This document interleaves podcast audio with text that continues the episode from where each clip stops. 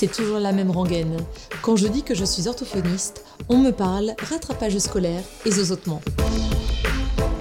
Avec OrthoPower, je vous propose de rencontrer des orthophonistes du quotidien, inspirés et inspirants, qui rendent notre métier si passionnant et tellement varié.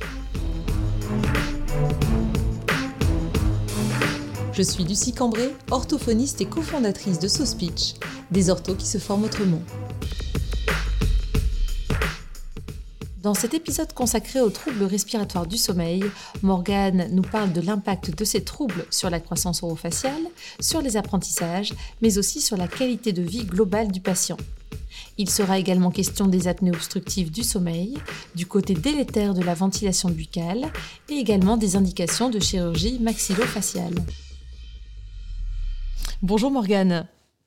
Bonjour à toi Lucie et bonjour aux auditeurs. Je suis ravie de t'accueillir sur ce podcast OrthoPower pour euh, évoquer un domaine qui est tout à fait en émergence, en tout cas hyper intéressant et j'ai l'impression que c'est assez nouveau, un peu comme le, le sujet des freins. Le sujet est les troubles respiratoires du sommeil. C'est bien ça? Tout à fait, c'est ça. Alors, c'est pas si nouveau que ça, mm-hmm. euh, mais c'est vrai qu'arriver de ce côté de l'océan, euh, c'est peut-être un peu plus récent. On en mhm. parle depuis moins de temps, c'est vrai. Mhm. Et donc, c'est une discipline, euh, un domaine dont on parle en orthophonie depuis euh, combien d'années outre-Atlantique à peu près? Alors, en tout cas, le, premier article qui est, qui est paru dans la littérature par une orthophoniste qui s'appelle Guimarães, Katia Guimarães, il a été publié en 2009. Mhm. donc, c'est le premier c'est le premier article qui a été publié au Brésil, c'est une, orthophoniste brésilienne, mhm. dont on peut être fier puisque euh, cet article a été relayé plus de 350 fois, donc il a été cité dans d'autres publications plus de 350 fois. Donc ça, c'était vraiment euh, le pilier pour, en tout cas, pour démarrer la recherche dans, dans, le sujet. Mhm. Par contre, en clinique, ça veut dire que ça remonte à avant. Oui, c'était déjà le cas, et je pense que tout simplement, c'est un domaine qui découle de, du myofonctionnel, de, de la mhm. thérapie myofonctionnelle orofaciale, et qui n'est pas très éloigné. En fait, c'est juste mhm. qu'on s'est rendu compte que ça faisait un, partie intégrante du, domaine. Tout à fait. Et justement, c'est un plaisir pour moi de t'accueillir aujourd'hui, Morgane, parce que tu es à la fois logopède, donc orthophoniste en Belgique, et chercheuse. Est-ce que tu veux bien te, nous en dire davantage sur ton parcours, Morgane? Bien sûr. Alors oui, effectivement, je suis logopède. J'ai d'abord été euh, diplômée euh, en 2013 en, haute école, parce qu'en Belgique, on peut faire, euh, on a la possibilité d'obtenir un diplôme par des études supérieures de type cours. Donc j'avais un peu un goût de trop peu, alors j'ai continué à l'université, un master de spécialisation en voix, parce qu'il y a beaucoup de stages en milieu fonctionnel. Donc j'étais déjà dans, ce, hmm. dans cette optique de faire du milieu fonctionnel. J'ai fait quelques années de clinique, exclusivement aussi en milieu fonctionnel, et puis j'ai euh, reçu une bourse en 2018 pour euh, une bourse du FNRS, donc c'est un peu comme le CNRS mhm. chez vous en France, pour entamer une, thèse de doctorat. Donc actuellement, je suis doctorante en logopédie. Dans ce domaine oromyofonctionnel alors? Alors oui, je, donc j'étudie la potentielle interaction, on ne sait pas s'il y en a une ou pas, mhm. entre le développement euh, de la parole et le développement myofonctionnel chez des enfants euh, tout jeunes, d'âge préscolaire, de 3 à 5 ans. Donc c'est une étude longitudinale sur du long terme. Et euh, on les voit tous les 6 mois et on voit si, on verra à terme s'il y a une interaction, une, une potentielle influence de l'un sur l'autre. Hmm, très bien, c'est super intéressant. Est-ce qu'au niveau des euh, troubles respiratoires du sommeil, tu peux nous expliquer le lien qu'il y a avec l'orthophonie, la logopédie? Parce que pour, euh, j'ai encore reçu euh, un patient adulte la semaine dernière qui venait pour des apnées du sommeil, tu sais, et qui paraissait assez étonné de devoir euh, euh, faire appel à un ou une orthophoniste en fait finalement. Est-ce que tu peux nous expliquer le lien qu'il y a entre les deux, même si pour les personnes qui sont orthophonistes, logopèdes, qui prennent en soin déjà des euh, patients en neuromyofonctionnel, le lien peut être facilement imaginé ou, évoqué. Mais est-ce que tu peux nous en dire davantage, Morgane? Tout à fait. Alors, je crois que ce qu'il faut comprendre d'abord, c'est que ça ne touche pas que les orthophonistes qui font de la thérapie mhm. myofonctionnelle orofaciale.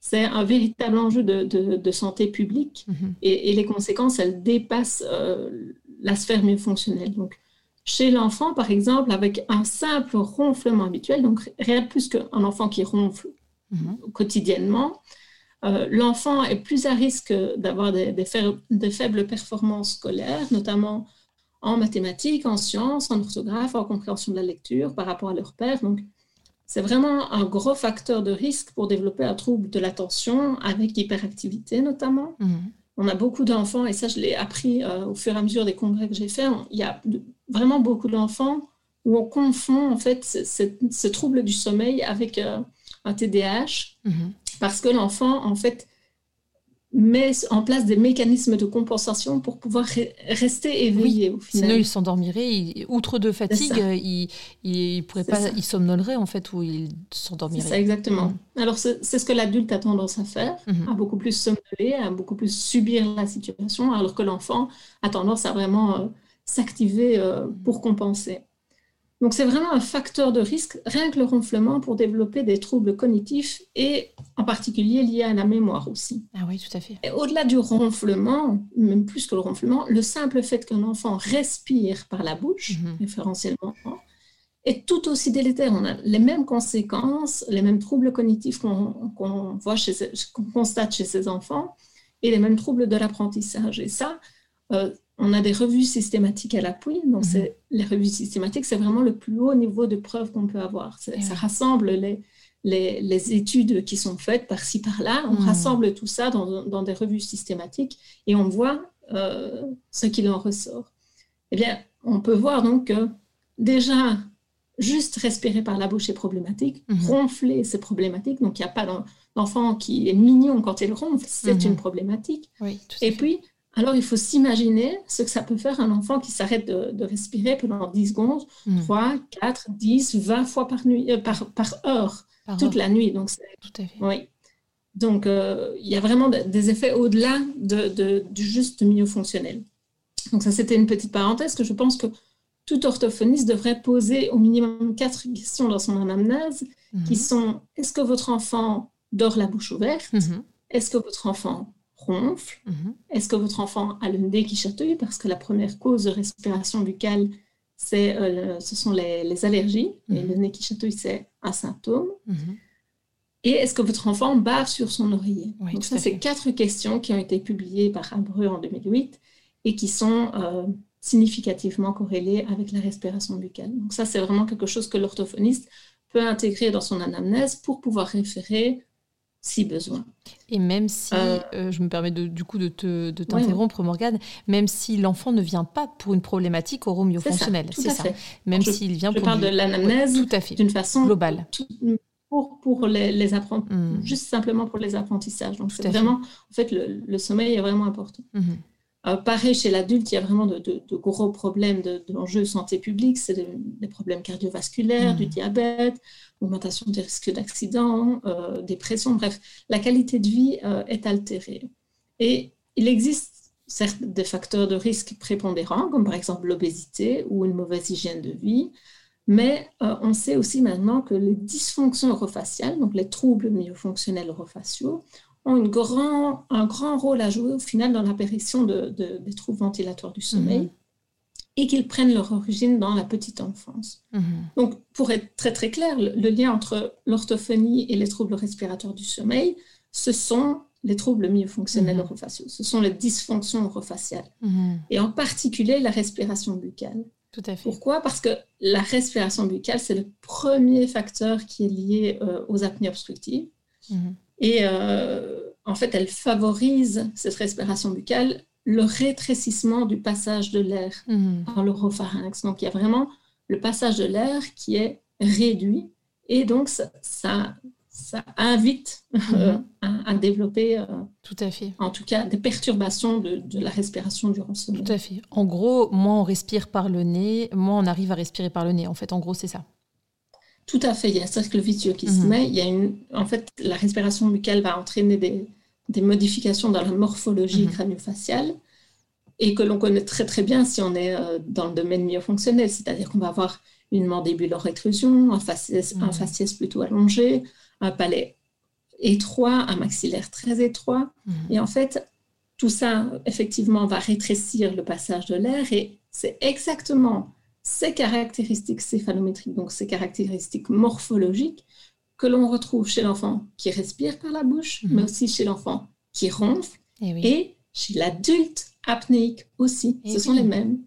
Et donc, on comprend beaucoup plus facilement le lien entre le fait de respirer par la bouche quand mhm. on est petit, développer ces caractéristiques anatomiques, et puis plus tard, bah, ces caractéristiques anatomiques en fait deviennent un, phénotype, ce qu'on appelle un phénotype. Un phénotype, c'est comme une catégorie euh, que l'on peut faire dans, dans, les patients qui ont des apnées, une catégorie sur base de caractéristiques communes. Et donc, cette caractéristique clinique, eh bien, ce, sont ces caractéristiques morphologiques euh, qui, hmm. favorisent euh, l'apparition d'apnée.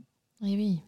Et du coup, le rôle de l'orthophoniste, de la logopède, du logopède, euh, sont tout à fait indiqués dans une prise en, soin des troubles respiratoires du sommeil chez l'enfant comme chez l'adulte, parce qu'il y a toute cette part fonctionnelle à corriger quelque part. C'est ça. Alors, euh, autant donc chez l'enfant, ce qu'on va vraiment préconiser, c'est de la prévention. Mhm. Euh, il y a quand même des apnées obstructives du sommeil chez l'enfant. Elles existent. Elles, mhm. sont, elles ont une prévalence de 1 à 5 euh, et elles sont très, très délétères.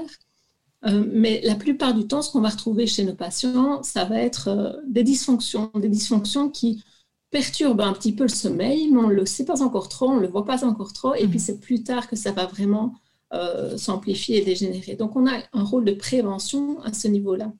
Mais il y a aussi d'autres phénotypes sur lesquels on peut jouer, sur lesquels on peut agir en plus de ce phénotype anatomique, notamment sur l'intégrité euh, neuromusculaire des voies aériennes supérieures mhm. et sur l'équilibre des cycles respiratoires. Mais bon, c'est un peu compliqué mhm. d'entrer dans le détail ici. Il y a aussi Guillaumineau qui considère que le frein lingual restrictif, c'est un phénotype à part entière et mhm. fréquent de, des, enfants apnéiques. Il a publié d'ailleurs un article en, 2016 à, ce sujet et je te donnerai les références comme Avec grand plaisir. Oui, c'est hyper intéressant en effet. En tout cas, actuellement dans la littérature, qu'est-ce qu'on fait? Dans la littérature, quelle est notre prise en charge? Quel est notre hmm. rôle? Dans la littérature, on s'accorde pour dire, OK, les personnes, qu'ils soient enfants ou euh, adultes, qui ont un trouble ventilatoire du sommeil, présentent des troubles myofonctionnels, des hmm. troubles de la déglutition, une altération de la mastication, une respiration préférentiellement hmm. buccale. Euh, mais la prise en charge, souvent, elle est réduite euh, à des exercices de tonification. D'une part, parce que c'est plus facile à mettre en place euh, dans la recherche. Hein, mhm. c'est difficile de mettre en place des, protocoles de recherche. Mais aussi, surtout, parce qu'on ne comprend pas encore vraiment les mécanismes qui sont sous-jacents. Mhm. C'est toujours un peu complexe. Et on sait juste que la thérapie est très efficace. on a des mesures objectives pour ça, on a des mesures qui montre que euh, chez, chez l'adulte, euh, on a une diminution de 50% des ronflements et des apnées, donc de façon mhm. objective, mais aussi de façon subjective. C'est important parce que oui. c'est la personne qui se farcit les ronflements qui en souffre souvent le plus. Souvent le conjoint ou la conjointe qui se plaint. c'est ça, exactement. Non, c'est vraiment.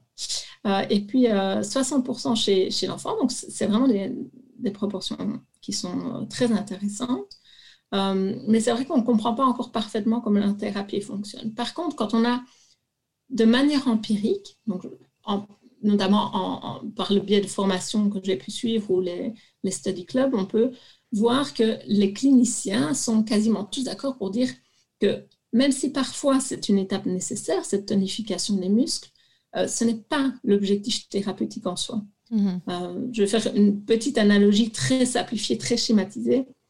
Mais c'est comme si on voulait euh, que nos jambes nous portent longtemps et loin sans douleur. Eh bien, on pourrait certes aller à la gym trois fois par jour et faire des exercices très spécifiques sur un appareil très spécifique pour avoir un mollet en béton et mm. avoir un, mollet de 30 cm de, circonférence, mais ce serait pas vraiment aussi efficace et pérenne que si mm. on abandonnait notre voiture pour marcher toute la journée. tout à fait. En fait, c'est il faut que, l'intégrité neuromusculaire des voies aériennes supérieures soit inhérente au bon, hmm. fonctionnement orofacial. Donc, c'est par les fonctions, notamment de respiration, de mastication et de déglutition, qu'on va rétablir cette, entre guillemets, euh, tonicité, parce que ce n'est pas notre objectif, mais c'est vraiment le fonctionnement euh, orofacial, c'est ça notre objectif hmm. thérapeutique.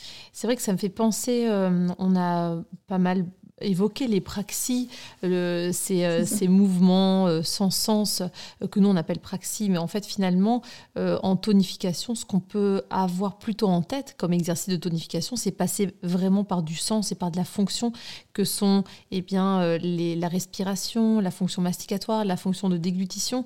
Donc finalement de claquer la langue dans la bouche a peu, alors tu me diras si tu es d'accord avec moi Morgane, peu d'intérêt si c'est juste pour tonifier la langue, alors que si on veut rééduquer la langue au palais, bah déjà on va aller voir comment fonctionne le nez et on va s'assurer de la fermeture labiale, de, la possibilité que la langue contacte le palais. On n'a pas forcément besoin de faire des claquements de langue, à part cas particulier, comme on le verra dans un prochain podcast, quand il y a euh, des, euh, des, chirurgies, bien sûr, de langue, des, euh, chirurgies où là, on, est obligé quelque part de faire appel à ces mouvements pour essayer de réintégrer des, des, éléments presque de proprioception dans la bouche, pour essayer de se, se, refaire une image de ce qui se passe dans la bouche, pour se réapproprier un nouvel environnement finalement. Mais concernant la tonification avec des, praxis, ce qu'on appelle des praxis, des ensoms. Euh, qu'est-ce que tu en penses toi, du coup, Morgane? Mais alors, je suis entièrement d'accord avec ça. Je ne suis pas du style à euh, les mettre dans un sac et les, les, jeter. Je pense que si on les a utilisés pendant si longtemps, c'est qu'il y avait quand même un intérêt derrière. Par exemple, je pense ici dans, dans au cas des, des, femmes qui sont ménopausées. Mhm. Donc, je prends le, un exemple d'une femme qui va venir euh, en consultation qui dit ben, Je n'ai jamais ronflé, j'ai toujours respiré mhm. par le nez, je fonctionne très bien. Et on peut constater avec le bilan qu'elle fonctionne vraiment bien. Elle est en classe 1, pas de, de, maxillaire rétrudé, pas de, pas de problème apparent, mais elle est ménopausée, donc elle n'est. C'est ça. Et donc, les, les, hormones ne la protègent mhm. plus et il y a un affaissement musculaire. Mhm. Dans ce cas, on peut se dire que éventuellement la tonification musculaire pourrait avoir mhm. euh, un intérêt. Euh, mais dans, la vraiment grande, grande, mhm. grande majorité des cas, ça n'a pas vraiment de sens, ce n'est pas pérenne en tout cas. Mhm. Moi, je pense que la meilleure tonification qui puisse exister, et ce pourquoi même on a besoin de tonifier, entre guillemets, parce que tonifier, ce n'est pas vraiment un terme qui, est, qui est pertinent dans ce cas, mais euh, c'est vraiment la mastication. Mhm. Si on mastique des aliments durs, si on fonctionne bien, on n'aura pas besoin d'être. Voilà. De, celui qui est musclé, c'est parce qu'il mastique, c'est pas parce qu'il commence à faire des exercices de langue toute la journée. Tout à fait. C'est l'alimentation qui, qui, est, qui a vraiment un rôle prépondérant mhm. et donc c'est la fonction. C'est pas c'est pas par des exercices qui n'ont pas de sens qu'on peut rééduquer. Tout à fait. Et ça me fait penser, tu vois, un, un jeune homme qui est venu euh, il y a maintenant euh, huit mois. Euh, je l'ai accueilli hier et donc on regardait ensemble. Il a fallu beaucoup de séances. Je m'attendais pas à ce que ça dure aussi longtemps, mais finalement il est arrivé avec des, des hypopnées, donc des sortes de. C'est une réduction du flux d'air. Voilà, c'est ça. L'apnée, c'est un arrêt total du flux d'air pendant au moins 10 secondes, alors que l'hypopnée, c'est une réduction. Hmm du flux d'air. Avec cette euh, angoisse à chaque fois euh, de se réveiller parce qu'il manquait d'air, euh, lui avait été quasiment persuadé que quelque chose obstruait le passage d'air. Et finalement, les, les différents examens qu'il a effectués ont montré que c'était plutôt des hypopnées. Et il est arrivé en orthophonie mhm. en disant J'ai énormément lu, je me suis beaucoup documenté, je voudrais des exercices pour la langue tu vois, directement. Et je lui ai dit qu'on allait très certainement euh, faire beaucoup d'autres choses que travailler sa langue. Et en fait, là, euh, il s'est rendu compte, il m'a dit, mais j'aurais jamais pensé à essayer de, de, sentir où se trouve ma langue quand, euh, au moment où je suis allongée ou assis pour qu'on puisse essayer de décortiquer, voir quel tonus avait sa langue. Et en fait, il m'a dit hier, mais je me rends compte que ma langue est le matin, en tout cas, donc, il, suppose que c'est aussi le cas la nuit, à chaque fois qu'il se réveille, parce qu'il doit se réveiller une quinzaine de fois la nuit. Mais en tout cas, le matin, c'est sûr, elle est complètement collée au palais. Et il me dit, c'est une tension qui rayonne jusqu'à mes clavicules, en fait, euh, et jusqu'à mes cervicales. Et donc, euh, là, il, enfin, de lui-même, il me dit dire qu'au tout début, je voulais absolument des exercices de langue et finalement, sa langue, elle est hyper contractée au palais. Donc euh, là, on n'a pas du tout travaillé la langue. Finalement, on a travaillé dans tout ce qui était sensitif et pas dans tout ce qui était tonification de langue parce qu'elle semblait déjà bien, bien, bien tonique, sa langue. En fait, c'est tout à fait euh, ce qu'on retrouve. Donc, c'est ce que je disais au départ on a d'abord fait euh, la thérapie mieux fonctionnelle comme une certaine euh, série d'exercices mhm. sans prendre en considération les fonctions. Et en fait, on s'en rend maintenant compte de plus en plus qu'il y a une hypertonie chez, ces, ces, adultes apnéiques. Il y a déjà une hypertonie qui, qui, est en place. On ne sait pas exactement comment ni pourquoi, euh, mais, mais on, on, se rend de plus en plus compte que ce n'est pas la tonicité des muscles qui pose problème et que ce serait peut-être même euh, le problème qu'il soit euh, oui. qu'il y ait une hypertonie. On ne sait pas trop si c'est une compensation hmm. ou si c'est un, problème en soi. Donc, je crois qu'on se trompe d'objectif thérapeutique quand on, quand on pense que, que la rééducation se cible autour de, hmm. de, de, la langue et de faire des exercices. Hmm. Euh, et, et je, je, pense aussi que ça a été très fort véhiculé, véhiculé parce que c'est facile et parce qu'on a beaucoup parlé de rééducation linguale et on on pense qu'on s'imagine en fait que les apnées sont uniquement causées par la langue, alors qu'au final, il y a, il y a, l'épiglotte hein, qui peut tout à fait hmm. obstruer euh, euh, la voie aérienne. Et là, là, on peut encore danser sur notre tête. L'épiglotte, c'est un cartilage. On a un peu de mal à, faire quoi que ce soit au niveau musculaire. Euh. donc, il n'y a, pas que la langue. Hmm.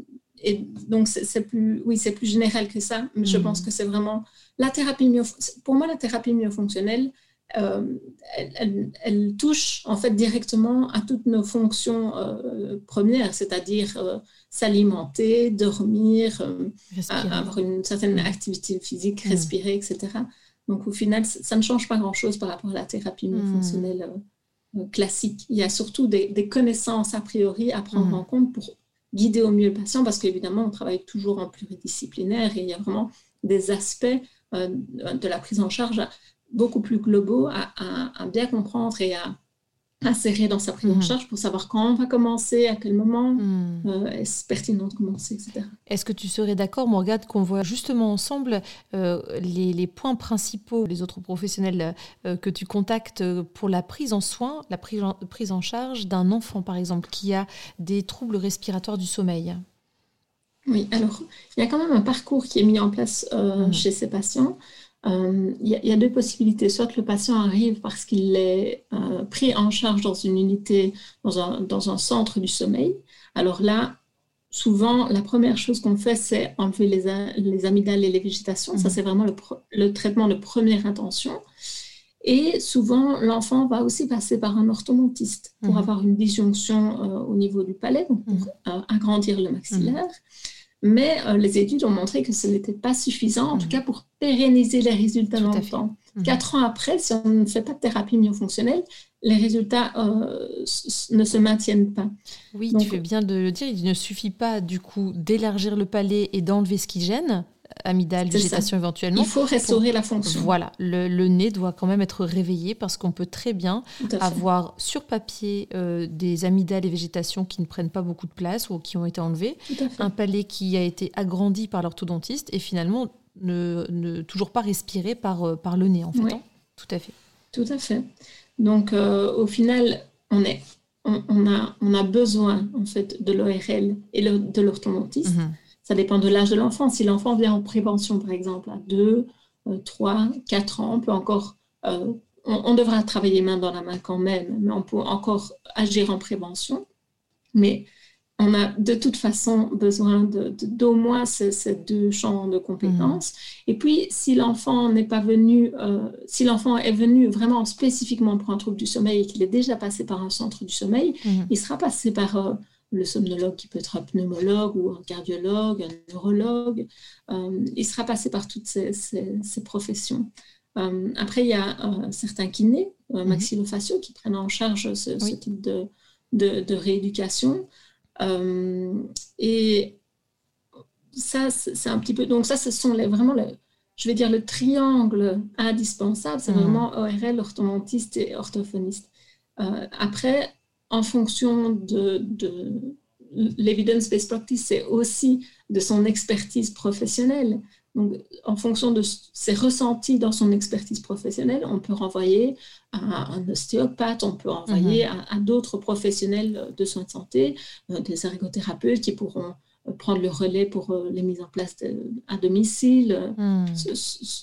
toutes les autres professions qui sont, qui sont vraiment avec qui on travaille en parallèle. Et puis, il y a surtout quelque chose sur lequel je pense qu'on n'insiste pas assez, ce sont les allergies. Et donc, pour moi, euh, si on passe par un ORL, il faut impérativement, systématiquement demander une nasofibroscopie pour voir si les amygdales, les végétations gênent, mhm. mais aussi un test allergique. Parce que sinon, on, fait des rééducations qui peuvent durer des mois et des mois. Mhm. Et en fait, on est à côté de la plaque parce que parce qu'il y a quand même toujours un facteur obstructif. Donc, mhm. il faut demander un test d'allergie, c'est vraiment important. Tout à fait. Tu fais très très bien de le préciser. Et pour les adultes, alors du coup, Morgane, comment ça, ça se passe au niveau de leur parcours de soins euh, et par rapport aux examens qu'ils font en général et, euh, et les professionnels qu'ils voient en parallèle de l'orthophoniste, du logopède? Oui, alors ça reste les mêmes euh, acteurs principaux. Euh, mais là, il y a vraiment un parcours de soins qui est beaucoup plus tracé. Ils doivent mm. d'abord, en tout cas en, Belgique, il y, a, il y, a, une certaine convention euh, par rapport à ça pour que les patients puissent avoir accès à un remboursement. Mm. Et donc, tout systématiquement en première intention, on va leur proposer une CPAP. Une CPAP, c'est les machines avec lesquelles les, patients dorment et qu'on mm. leur influe, insuffle de l'air, une machine à pression positive. Et on va leur proposer ça comme, comme traitement de première intention. Euh, si les patients ne la supportent pas, ce qui est souvent le cas, parce qu'on ne les accompagne pas en fait à travers cette épreuve qu'est euh, la CIPAP, on leur propose une orthèse d'avancée mandibulaire. Hmm. Mais l'orthèse d'avancée mandibulaire ne, ne convient pas à tout le monde, puisque si on a euh, par exemple, un, affaissement du voile du palais, hmm. avancer la mandibule ne libérera pas forcément suffisamment l'espace oropharyngé. Donc, ça, c'est vraiment euh, l'orthèse mandibulaire dépend de, du phénotype mm. anatomique du, patient. Tout à fait. Donc, il faut systématiquement prendre en compte tous les phénotypes du, patient pour pouvoir, euh, pour pouvoir le, diriger au mieux. Mais ça, ce sont des traitements qui sont de toute façon toujours palliatifs. Ils, euh, ne permettent pas une prise en charge des causes de, de mm. l'apnée. Alors on sait que maintenant on sait que l'orthophonie, euh, enfin, la, thérapie myofonctionnelle euh, peut aider euh, à, l'adhérence à la CPAP et à l'adhérence à l'orthèse. Donc on devrait presque systématiquement proposer la thérapie mm-hmm. myofonctionnelle en complément de ça. Et si ça, il y a aussi les cas où le patient euh, vient et, ne veut pas en fait passer mhm. par la case de CPAP et orthèse inversée mandibulaire. Et il vient parce qu'il veut cette alternative-là. Mhm. Ça arrive quand même régulièrement, il se renseigne et, voilà, il veut absolument passer par cette alternative, mais il faudra quand même tenir compte de ses phénotypes pour pouvoir savoir si on va l'aider. Et puis, à terme, euh, moi, je, enfin, ça dépend évidemment du phénotype, mais il y, a il y a beaucoup, beaucoup, beaucoup de patients qui arrivent et qui sont euh, jeunes, minces, pas obèses, donc enfin, tous les facteurs qui pourraient les protéger d'avoir des apnées, mais ils sont excessivement fatigués. Hmm. Et, c'est vraiment des personnes qui, qui, qui, au niveau clinique, n'ont pas forcément quelque chose de gravissime, et puis au hmm. niveau euh, du, du, ressenti, de la qualité de vie, vraiment un impact euh, très délétère. Et là, je les amènerai petit à petit, mais, mais avec une certaine sécurité à penser qu'un jour, il faudra passer par la case chirurgie, mhm. donc une chirurgie euh, bimax. Et donc, quoi qu'il arrive, on devra toujours rééduquer les fonctions après et on aura toujours besoin de pérenniser les résultats. Mais voilà, donc les parcours peuvent être différents en mhm. fonction de si le patient arrive directement ou s'il est euh, dans un parcours de soins et qu'il cherche une alternative ou simplement que euh, il, cherche euh, pas une alternative, mais un, traitement qui est conjoint et qui, euh, peut l'aider. Hmm. Ça fait penser toujours à ce, patient qui est assez jeune, il a une vingtaine d'années et il n'a pas le droit euh, tu vois, la CIPAP comme tu l'évoquais, parce que en France, alors j'espère ne pas dire de bêtises, mais il faut un certain nombre d'apnées euh, durant euh, par heure, il me semble, pour pouvoir bénéficier de ce dispositif. Et lui, il ne les atteint pas. Alors que la gêne est grande et lui est outre de fatigue et il, il évite même de prendre la voiture parce qu'il sent que sa, sa, vigilance en est affectée, tu vois, au quotidien. C'est tout à fait. En fait, c'est un cas de patient assez typique qu'on peut mhm. recevoir euh, pour la thérapie myofonctionnelle parce qu'ils n'ont pas d'autres alternatives ou qu'ils ne la supportent pas mhm. parce qu'ils peuvent au final décider de payer la CIPAP, hein, mhm. de, s'offrir une CIPAP même si elle n'est pas euh, remboursée. Mais c'est vrai que quand on est jeune et mince et encore dans la vie active, c'est aussi psychologiquement très difficile de dormir avec euh, hmm. euh, une machine. Et, voilà, ça, dépend de, sa vie personnelle, ça dépend hmm. d'un tas de choses. Donc, c'est vrai que moi, j'ai en tout cas reçu beaucoup de, patients dans cette situation.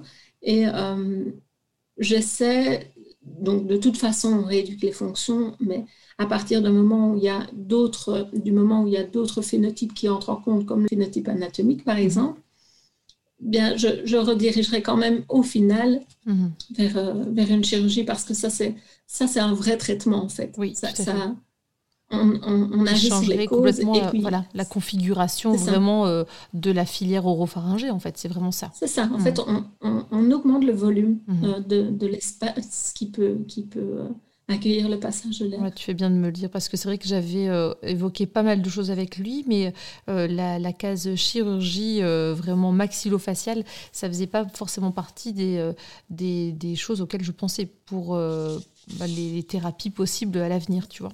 tu fais très bien m'en parler. Oui, alors ça, il, faut, il faut toujours prendre des pincettes parce que c'est souvent un choc. Oui. mais, mais ça reste pour moi une, une alternative qui est pérenne et qui mmh. peut ça peut être une vraie solution. Mm. Euh, il, faut regarder évidemment si les, facteurs anatomiques sont suffisamment euh, importants que pour nécessiter. Donc l'orthodontiste a tout à fait, est tout à fait à même mm. d'indiquer la chirurgie ou pas, mais ça, ça reste une piste mm. de, de, solution pérenne pour l'avenir. Oui. Et puis là, pour le en rééduquant les fonctions. Oui, c'est ça, tout à fait. En continuant de, rééduquer, parce que de toute façon, l'environnement, comme on l'a évoqué, euh, bucco-facial, oropharyngé aura changé si euh, chirurgie il y a. Et donc, il faudra aider le patient à reprendre euh, des habitudes masticatoires, ventilatoires et tout ça. C'est vrai que ce patient est tellement prêt à tout qu'il s'est déjà fait opérer, tu vois, de la cloison nasale et du voile du palais. Mhm. Donc là, ça fait partie des, des alternatives qu'on pourra évoquer ensemble sans problème je pense. Oui. Alors, l'UVPP, cette, cette, résection de, du voile du palais, euh, elle a été beaucoup, beaucoup, beaucoup pratiquée et maintenant elle est vraiment, vraiment beaucoup décriée. On, pense qu'elle euh, n'est plus, euh, en fait, le coût-bénéfice-risque est n'est pas très favorable mhm. parce qu'on se retrouve beaucoup avec beaucoup de troubles de, de la déglutition qui mhm. sont consécutifs à, à, ce type de chirurgie et, mhm. beaucoup d'autres conséquences. Et donc, là, en tout cas, ça ne fait plus partie des, des, des, choix de première, première intervention. Oui, tout à fait ça n'entre plus dans, dans les, les, premiers choix qu'on peut hmm. proposer aux patients. Oui, c'est ce que j'avais lu également. Et quand je l'ai accueilli la première fois, il avait déjà bénéficié de cette, euh, cette opération. Et par chance, il n'a pas de problème de déglutition, tu vois. Et c'est vrai que ça, mhm. faisait partie des choses que j'avais lues également. Est-ce que tu as des références Donc, ça n'a? Pas, ça pas réglé son, son, problème non, malheureusement. Et, ce qui serait idéal, dans le monde idéal, pour pouvoir avoir les phénotypes euh, de chaque patient et avoir une rééducation qui est ciblée en fonction de chaque patient, ce serait de faire une sleep endoscopie, c'est-à-dire une, euh, une, euh, en fait, c'est un sommeil induit. On, on, anesthésie le patient, on le met mhm. comme dans une phase de sommeil mhm. et on le couche et puis on fait une nasofibroscopie en même temps et on peut aller voir quel endroit est obstructif, qu'est-ce qui pose problème. Et en fait, si on avait ça, ça coûte excessivement cher et c'est pas du tout on fait mm. pas ça en cabinet. On fait pas ça tous les jours. Privé, donc non, on fait, on fait pas ça tous les jours. Mais si on avait ça, on pourrait dire ah ben c'est le voile du palais qui pose problème, ou ah c'est l'épiglotte, ou alors c'est vraiment les muscles dilatateurs du pharynx qui posent problème. Donc on aurait, on aurait vraiment quelque chose de beaucoup plus ciblé et on mm. pourrait dire ben ce patient-là, voilà ce qu'on peut faire. Donc en ayant l'avis de l'orthodontiste, donc la céphalométrie de l'orthodontiste, en ayant une sleep endoscopie, en ayant un avis ORL sur les tissus mous et un avis fonctionnel de, de l'orthophoniste, on pourrait, je pense, euh, en plus de, de, Évidemment, si on considère l'obésité, etc., là, c'est d'autres phénotypes où on peut inclure euh, euh, les infirmiers, les, diététiciens, mmh. etc. Mais on pourrait avoir tous les éléments. Mieux bien en tout cas la rééducation, tout à fait. Ah, tout à fait, Mais... c'est super. Mais bon, dans un monde idéal. c'est ça, le monde de bisounours. Voilà, un petit peu quand même. Est-ce que tu aurais des références bibliographiques à conseiller, Morgane, aux personnes qui s'intéressent euh, aux troubles respiratoires du sommeil, euh, des ouvrages, des ouvrages pardon, de référence? Alors bien sûr, euh, d'État, d'État parce que j'ai écumé la littérature, ça c'est sûr. Euh, bon, d'abord pour les orthophonistes qui ne font pas de thérapie ah, mais qui sont intéressés, mhm. euh, je pense que la première chose qu'elle pourrait, qu'il et elle, pardon, pourraient regarder, ce sont les revues systématiques de l'influence du pattern de la respiration sur les apprentissages. Mhm. Euh, les revues systématiques, encore une fois, c'est le plus haut niveau de preuve qu'on a, en tout cas la, méta-analyse. Donc, par exemple, celle de Ribeiro en 2016. Mhm. Euh, et pour celles qui, ceux et celles, pardon, ceux et celles qui sont formés en thérapie myofonctionnelle, euh, je crois que les must-read, c'est vraiment les revues systématiques de Camacho en 2015 pour celles des apnées et en 2018 pour celles des ronflements. Euh, et à partir de ces revues systématiques, on va retrouver toutes les études importantes, euh, dont la première étude de, de, de l'orthophoniste brésilienne en 2019, mmh. Guimarães. Très bien. Euh, et puis, pour comprendre vraiment le, rôle des fonctions orofaciales dans, dans l'apparition des, des, apnées, euh, je vous conseille un article de, de. Mhm. Euh, c'est celui qui a en fait défini le syndrome d'apnée obstructive du hmm. sommeil. C'est lui qui l'a trouvé. C'est un Français qui est allé s'exiler aux États-Unis parce qu'on ne voulait pas entendre ses idées farfelues. Et puis finalement, c'est lui qui a, qui a vraiment euh, découvert ce syndrome obstructive du sommeil. Mhm. Et sur toute la fin de sa carrière, euh, fin, parce qu'il a, il a vraiment travaillé longtemps, il est, il est décédé il y, a, il y, a, un an, je pense, oui. Euh, eh bien, il a euh, axé son travail vraiment sur, sur cette partie fonctionnelle, cette hmm. compréhension des fonctions, hmm. du, le rôle du frein, le rôle des fonctions, le rôle de la respiration dans, dans, dans l'apparition des apnées. Et donc, Guillemino a un article super euh, à ce sujet, dont je vous donnerai les, les références. Et puis, euh, Maria Di Filesio aussi, dans, pour la compréhension de, de, des fonctions dans, dans l'apparition du, du, trouble. Puis, outre les références que je peux vous donner, c'est parce que moi, je me suis formée grâce à ça, en fait. Euh, j'ai travaillé dans un, cabinet d'orthodontie mm-hmm. pendant, pendant cinq ans.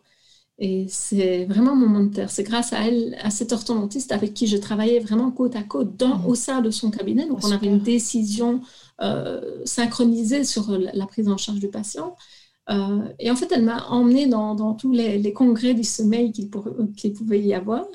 Et euh, c'est à partir de là que j'ai commencé à, à, donner moi-même des conférences sur le sommeil et que je me suis beaucoup plus intéressée à ça. Et donc, je, vous conseille de participer euh, aux conférences de sociétés, euh, euh, notamment la Société française de médecine dentaire du sommeil, mhm. la Société française de, recherche et de médecine du sommeil, de participer aux study groups qui, qui se font qui se font au niveau local parce qu'il y a toujours des mhm. intérêts pour le sommeil dans les professions des orthodontistes, des dentistes, des ERL, mhm. des, des, des, pneumologues. Et donc, c'est vraiment un vrai conseil précieux, c'est d'intégrer ces, ces, séminaires, ces mm. congrès, parce que c'est là que vous allez, un, pouvoir représenter notre profession, et deux, pouvoir euh, à la fois promouvoir notre chance compétence et aussi intégrer plein, plein, plein, plein, plein de notions qui, vous permettront au final de, de proposer une thérapie, un traitement qui est beaucoup plus ciblé.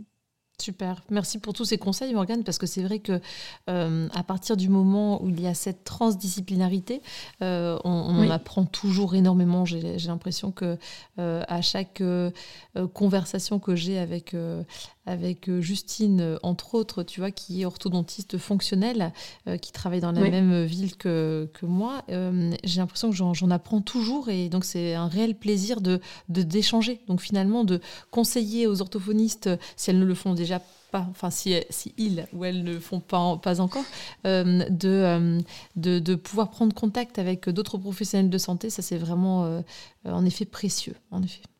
Oui, des, contacts, je dirais même plus que des contacts, c'est vraiment. Bon, c'est vrai qu'on a un, véritable problème de pénurie d'orthophonistes, donc toutes et toutes ne peuvent pas se permettre d'aller mm. euh, vraiment au sein de, de, mm. de, cabinets euh, pluridisciplinaires, mais euh, voilà, aller, aller voir ce qui se passe dans le cabinet d'orthodontie, mmh. aller voir ce qui se passe dans le cabinet ORL, plus que de juste téléphoner et avoir des mmh. échanges. C'est comme ça qu'on apprend vraiment sur, euh, sur euh, les traitements et sur la pathologie. Mmh.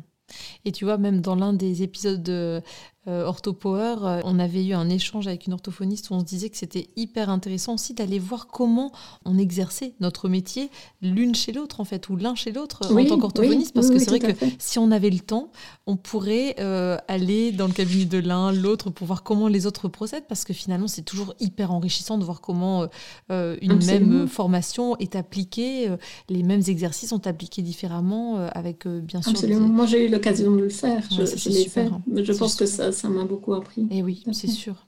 Est-ce que tu as des cas de patients à nous évoquer, Morgane, euh, euh, des, patients qui avaient euh, des troubles respiratoires du sommeil? Ça, tu en as plein. Est-ce que tu as comme ça des cas J'en ai fait parce que là, je n'ai plus de pratique clinique depuis que je suis en, doctorat.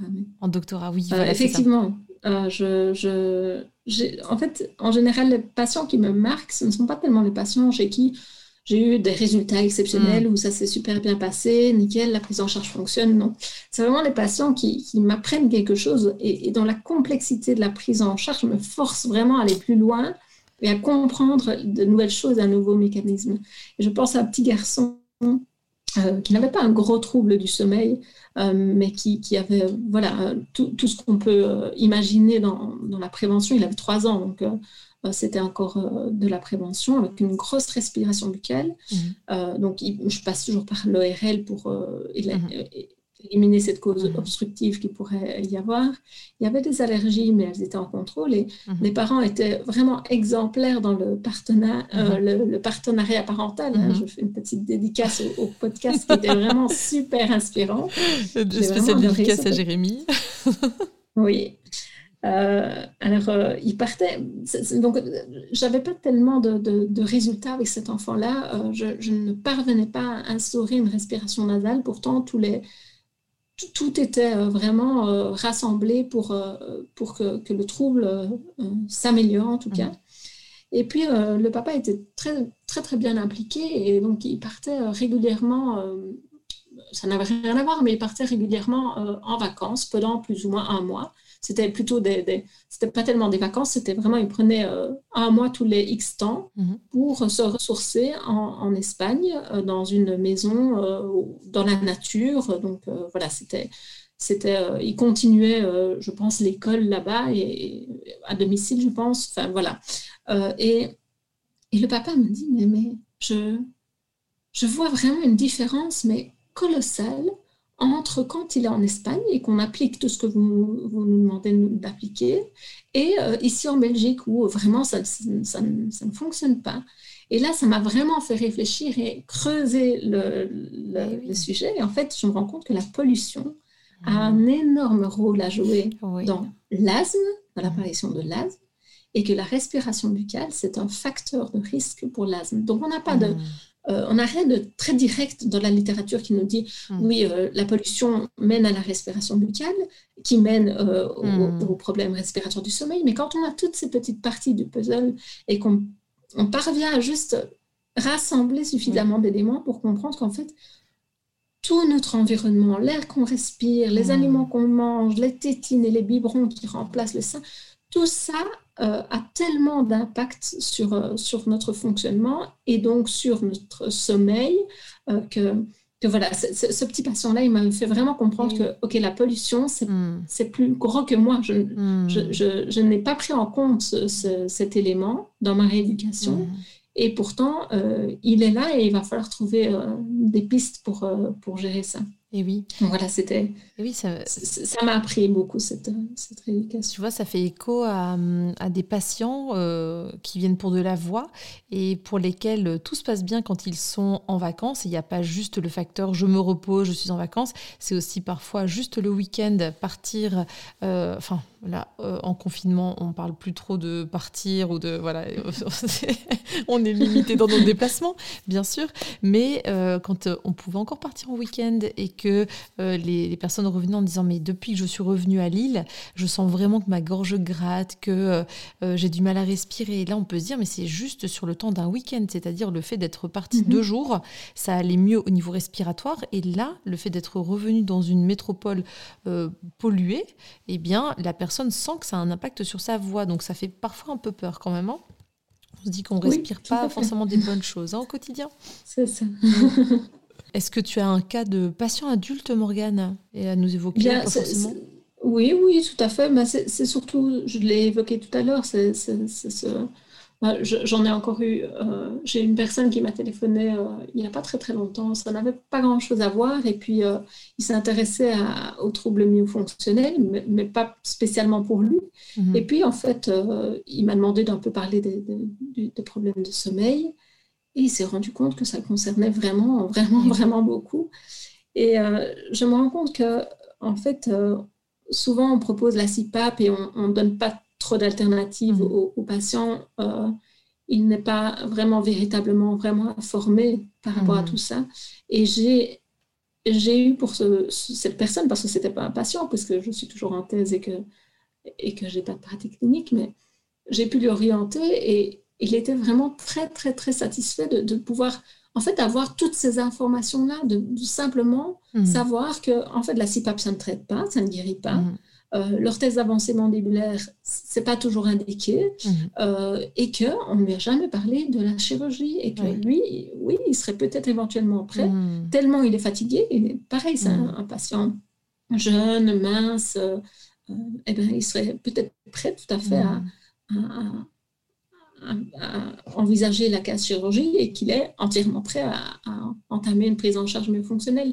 Et, et ça, je crois que aussi, ce, patient-là, il m'apprend que, euh, enfin, cette personne-là m'apprend que on ne communique pas assez. Et grâce à ce podcast, ben, c'est peut-être une, une, manière de, mieux communiquer et de dire oui, c'est une, ça fait partie de notre champ de compétences. Euh, si on fait de la thérapie mieux fonctionnelle, on se doit en tout cas d'avoir une connaissance minimale dans, dans le domaine. On ne peut pas passer à côté. On ne peut pas dire euh, ah oui, le sommeil, je ne suis pas spécialisée. Non, en fait, le sommeil, c'est tellement important, ça a tellement d'impact sur les autres fonctions qu'il faut le prendre en considération. Mmh. Et même si on est orthophoniste euh, euh, qui n'a rien à voir, on, mmh. doit, on doit vraiment, euh, en tout cas, le prendre en considération. Et donc, mmh. voilà, ce patient-là me faisait penser que c'était important de, communiquer, d'apprendre de, transmettre euh, mhm. ces informations-là et que ce soit disponible pour le grand public, que, tout le monde sache que c'est une alternative. Tout à fait. Tu fais très bien de le préciser parce que c'est vrai que les troubles du sommeil, ça va impacter, comme tu l'as déjà très bien dit, la qualité de la vie entière en fait, hein. euh, et toutes les fonctions euh, bien sûr de mastication, déglutition, euh, et donc le poids, la croissance pour les enfants. Ça fait penser à un patient adulte de 85 ans qui venait parce qu'il bavait, tu vois, et il m'avait dit mais c'est fou, je lis mon journal depuis que je suis adulte, je lis mon journal tous les jours, et là je bave sur mon journal. Donc on a testé tout ce qui était tonus au niveau de la, la sphère orofaciale. Il s'avérait que tout allait bien et pour cause, il parlait de façon intelligible.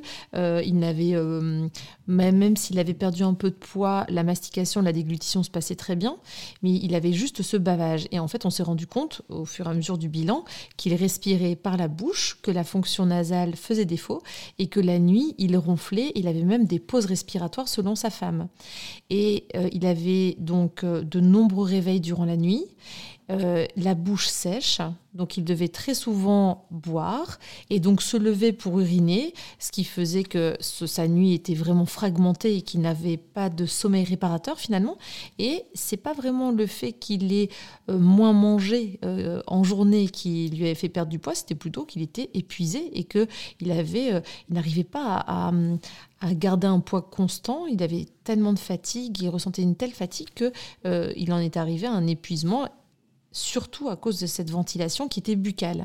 Et donc on a fait de la thérapie euh, oromyofonctionnelle et en fait ce monsieur a repris du poids, il a mieux dormi la nuit et sa femme euh, m'a remercié également, enfin remercié l'orthophonie parce que euh, grâce aux séances, elle avait aussi un sommeil qui était de meilleure qualité quelque part.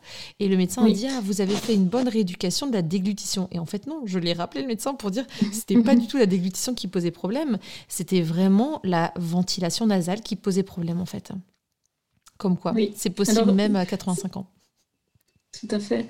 C'est, Oui, oui, je suis entièrement d'accord avec ça. Et c'est, vrai que cette rééducation de la déglutition reste quand même bien ancrée parce qu'elle a un historique qui date d'il y a un petit bout de temps maintenant. Oui, tout à fait. Euh, donc je pense que c'est, sûr que c'est, c'est plus que ça, c'est plus que mm. juste la déglutition. Mm. Mais c'est aussi plus que la langue, c'est vraiment tout commence par la respiration. Tout Mais c'est vrai que les, aussi les, toute la, muqueuse euh, et toutes les fonctions euh, sensorimotrices euh, de, des parois buccales et, oropharyngées en fait sont altérées par notamment la vibration mmh. que provoquent les ronflements et les apnées. Et donc, il est possible aussi que le bavage soit une conséquence de, en fait, d'un réflexe qui n'est plus aussi, euh, mhm.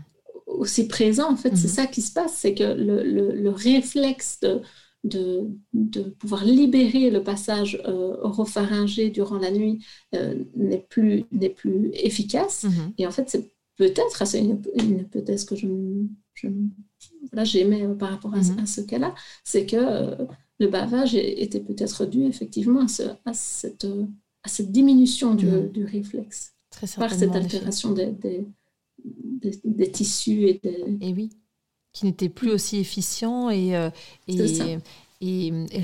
quelque part. J'utilise beaucoup le terme de réveil avec les patients pour qu'ils comprennent qu'en fait, le flux d'air nasal oropharyngé va permettre justement que les muqueuses restent euh, euh, éveillées et, en forme quelque part. Alors c'est vraiment très vulgarisé, mais au moins euh, euh, on peut se dire que quand on respire pas par le nez, bah, toute cette zone-là n'est pas, euh, n'est pas employée, donc n'est pas fonctionnelle finalement. Mhm. Est-ce que tu aurais, Morgane, comme tu es habituée à l'écoute du podcast, est-ce que tu aurais en tête un orthopower, le super pouvoir des orthophonistes? Selon toi, quel est-il?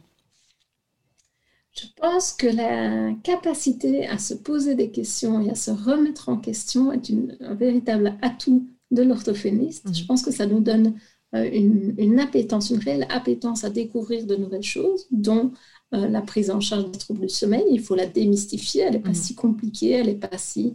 Voilà, je pense que, que tout, tout, euh, tout thérapeute est capable, tout orthophoniste en mm. thérapie myofonctionnelle est, tout à fait capable de, s'occuper de cette branche. Euh, et ça, ça permet de, notamment de prendre en compte aussi euh, des, opinions divergentes, cette capacité à, se poser des questions et parvenir à, concilier vraiment ce qu'il y a de meilleur dans chaque approche pour pouvoir proposer euh, ce qu'on estime être le, mieux pour mm. son patient, donc au service du patient. Après, attention à ne pas se laisser remettre en question à chaque fois et devenir euh, développer un syndrome de l'imposteur qui est fréquent euh, chez l'orthophoniste. Euh, c'est vrai il faut ajouter à ça, ayons confiance en, nous quand même, remettons-nous en question, cherchons à... Mhm. Mais ayons confiance en, nos capacités. En nos capacités, tout à fait, en nos compétences. Merci beaucoup pour ce mot de la fin et pour toute cette, cette interview, toute cette interview qui était passionnante. Merci beaucoup, Morgane. Merci à toi, Lucie. C'était vraiment un véritable plaisir. Pareillement, et je, je suis te un fan des podcasts, donc euh, je suis ravie d'y participer.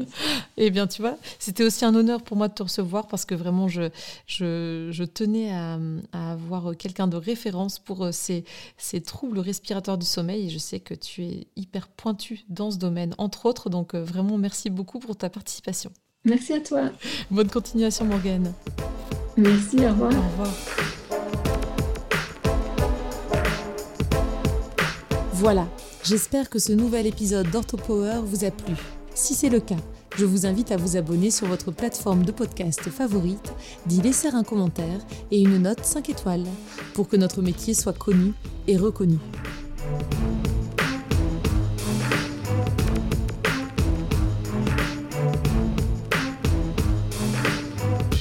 Orthopower.